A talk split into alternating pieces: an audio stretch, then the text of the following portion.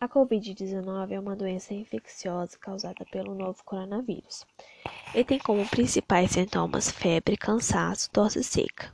Alguns pacientes podem apresentar dores, congestão nasal, dor de cabeça, conjuntivite, dor de garganta, diarreia, perda de paladar ou olfato, erupção cutânea na pele ou descoloração dos dedos, das mãos ou dos pés. Esses sintomas geralmente são leves e começam gradualmente. Algumas pessoas são infectadas, mas apresentam apenas sintomas muito leves. A maioria das pessoas, cerca de 80%, se recupera da doença sem precisar de tratamento hospitalar. Uma em cada seis pessoas infectadas por Covid-19 fica gravemente doente e desenvolve dificuldade de respirar. As pessoas idosas e as que têm outras condições de saúde, como pressão alta, problemas cardíacos e do pulmão, diabetes ou câncer, têm maior risco de ficarem gravemente doentes. No entanto, qualquer pessoa pode pegar Covid e ficar gravemente doente. Desde o início da pandemia, a questão dos direitos humanos esteve no centro das discussões. Para evitar a propagação da doença, em março de 2020, a Organização Mundial da Saúde revelou que, em menos de dois meses, 150 países de todo o continente tinham sido atingidos. Diante disso, os governos deveriam tomar providências como fechar fronteiras, proibir aglomerações, restringir circulação de pessoas e outras necessárias à prevenção e ao cuidado.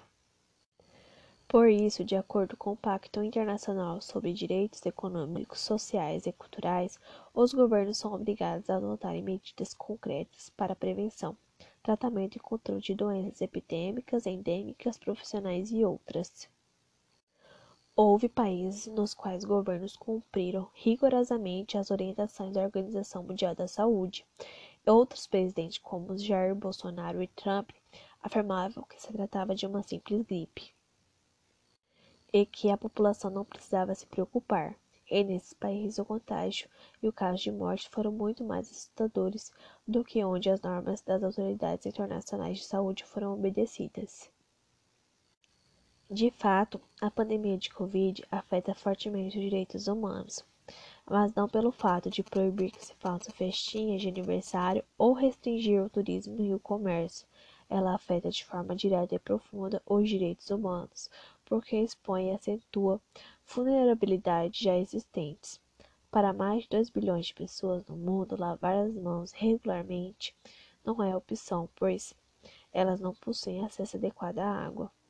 Pessoas e grupos que sempre foram vulneráveis ficaram mais vulneráveis ainda pela pandemia. No Brasil, isso ocorre principalmente pelo descaso, pelo descaso do governo federal e de muitos governos locais.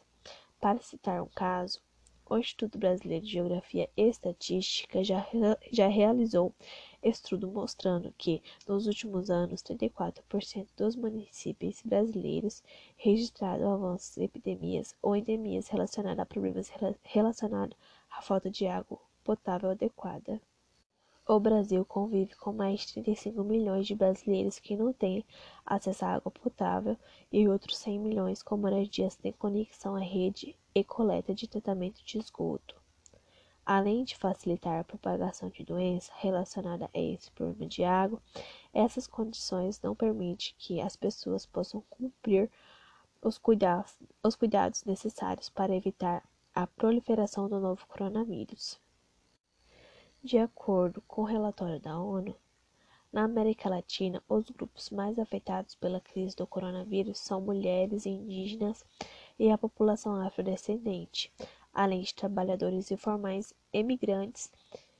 Entendemos que a sistemática violação do direito à terra dos povos indígenas, da comunidade quilombolas e remanescente de quilombos, de quilombos das populações tradicionais empobrece essas pessoas e as torna mais vulneráveis ao Covid.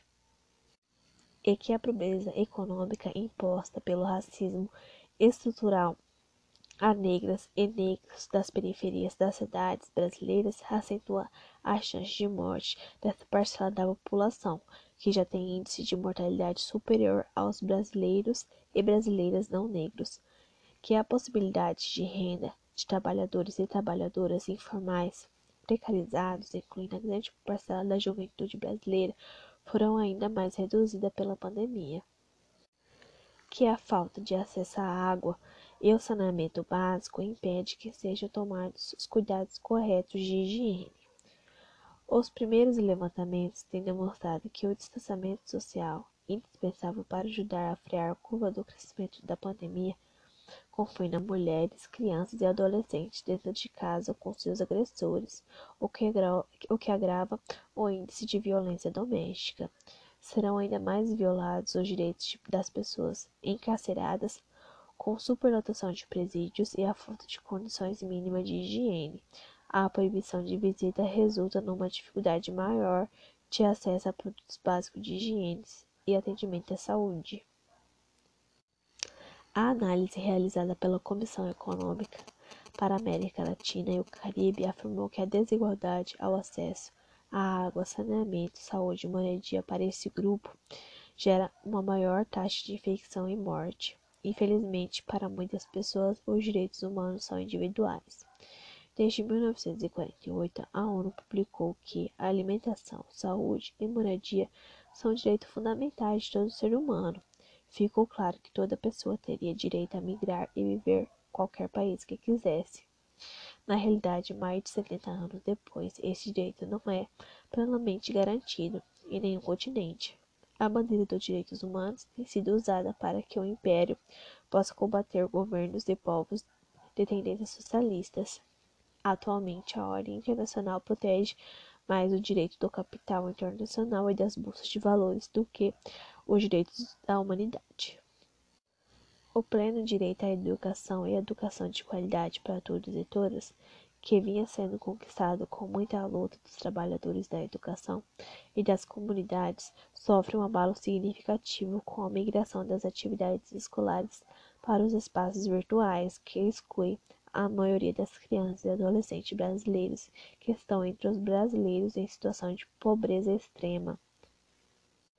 É importante ressaltar também o desgaste emocional dos trabalhadores e trabalhadoras da educação com exaustiva jornada de teletrabalho e o esvaziamento da dimensão educativa na docência que se realiza pela via de afeto e da relação face a face interrompida pelo distanciamento sanitário. O fechamento das escolas implica uma dupla perda, a descontinuidade do processo educacional e a falta de merenda, que para muitas crianças era a principal refeição do dia. Com as salas de aulas fechadas, as famílias foram obrigadas a reorganizar seu cotidiano, enfrentando inúmeras dificuldades para compatibilizar a agenda dos pais e o acompanhamento das atividades escolares dos seus filhos. Em muitas famílias, os pais permanecem trabalhando fora de casa e monitorando a distância o que acontece em casa. A produção da vacina contra o Covid é um marco da ciência no mundo. De acordo com a Organização Mundial de Saúde, havia em dezembro mais de 200, mais de 200 vacinas candidatas em desenvolvimento. Mais de 50 delas já estão sendo testadas em humanos. Mais de 40 países já iniciaram com campanhas de vacinação em massa ainda em 2020. No Brasil, o governo federal não se assegura e nem desenvolveu estrutura para isso, que haverá condições de iniciar a imunização antes de fevereiro. O atraso brasileiro na expectativa da vacinação é um reflexo de toda a falta de comando, de responsabilidade e de competência que marcou a gestão da pandemia do novo coronavírus pelo governo Jair Bolsonaro. O mundo, porém, acelera para obter imunizantes elaborados em menor tempo da história, graças aos avanços tecnológicos envolvidos em suas composições. Entretanto, mesmo a eficácia da vacina do Covid, o primeiro grande passo da humanidade para virar a página da pandemia significa que todo que tudo poderá voltar ao normal tão rapidamente como desejamos. Isso porque, até as nações alcançarem a imunidade de rebanho através de imunizantes, existe um longo caminho. Especialistas argumentam que mesmo os que tomarem a vacina nas primeiras levas devem manter os cuidados e um distanciamento social adequado para proteger os que deverão esperar a produção de mais doses. O ministro da Saúde da Alemanha fez um alerta um dia após o início da vacinação do país.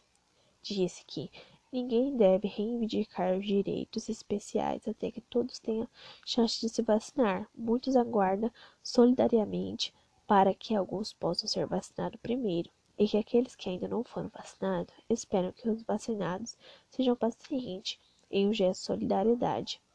Disse segundo o ministro, não se sabe ao certo se os vacinados não transmitem para os ainda não imunizados, pois ainda não sabemos se a vacina protege apenas a pessoa que se vacinou ou também contra a transmissão para outras.